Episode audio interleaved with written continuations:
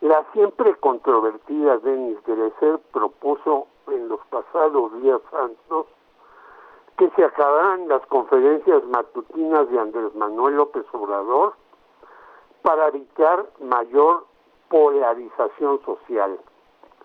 La también doctora no tocó el asunto económico como la gran causa de la división entre mexicanos, la cual es a fin de cuentas lo que hace más desigual y obviamente eso sí polariza la sociedad. Lo menciona perfectamente el catedrático Peter Phillips en su libro Megacapitalistas, la élite que domina el dinero en el mundo, editorial Roca. Y dice, 389 personas controlan la mayor cantidad de billetes en el orbe, la cual se concentra en 17 compañías mundiales y en el 1% de la población total. En tanto, el 99% ahí la lleva.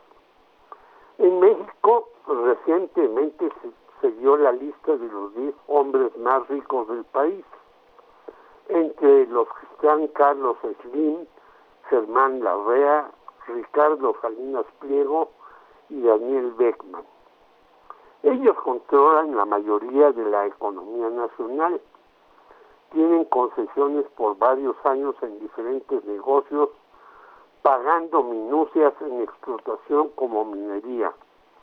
En algunos casos, un peso por hectárea al año, algo terrible y monstruoso, e incluso no pagan impuestos como el ejemplo de Salinas Pliego, aunque a quien se le ha cobrado cerca de 6 mil millones de aranceles atrasados y debe más de 15 mil millones, a mí que se hizo del Canal 40 de manera arbitraria y sin que el Instituto Federal de Telecomunicaciones le haya sancionado.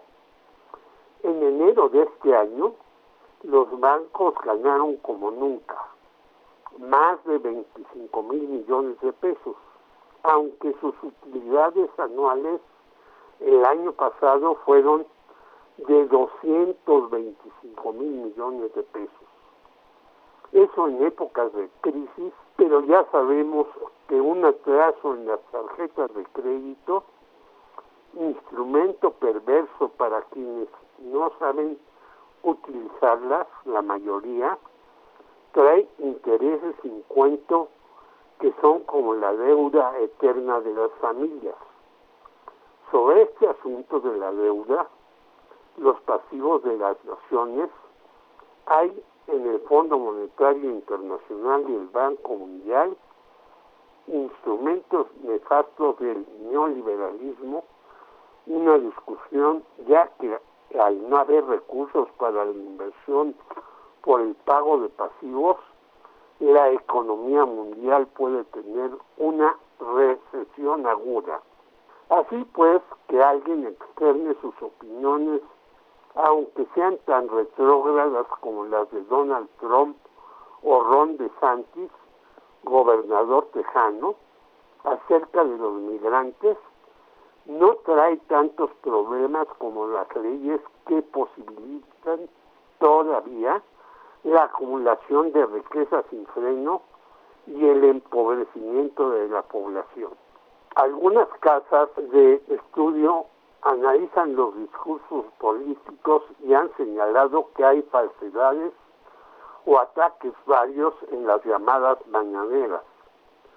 Pero según las más recientes encuestas, López Obrador tiene cerca del 60% de aceptación según Torsi, justamente porque todos los días está informando y dando a conocer su punto de vista frente a una serie de medios tradicionales, todos empresarios, salvo rosas excepciones, los cuales atacan las medidas gubernamentales y las consideran un fracaso.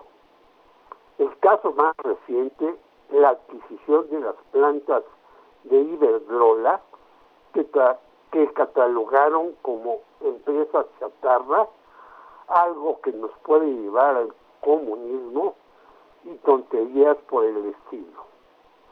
Bien aclararon en Julio Astillero, la directora de la revista Fortuna, Claudia Villegas, y Alonso Romero, que esta medida de adquirir Iberdrola fue audaz e importante, ya que incluso empresas como los Oxo, que están por todas partes, ahora tendrán que pagar el servicio eléctrico a precio justo.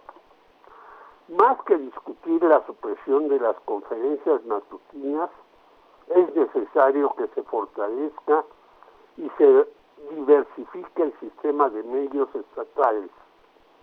En Canal 11, el programa Primer Plano, por ejemplo, tiene un solo defensor de los asuntos gubernamentales, Lorenzo Meyer.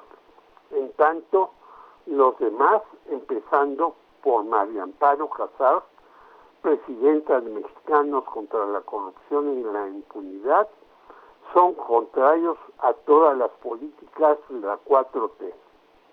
Y se dé fin a la huelga de más de tres años en Notimex, reivindicando a su sindicato. Abrirse más a voces libres, progresistas y propositivas es lo que debe hacer este año la administración de López Obrador y asimismo hacer ajustes económicos para que los machuchones, como les llame, paguen sus deudas a la sociedad. Jorge Meléndez, Radio Educación.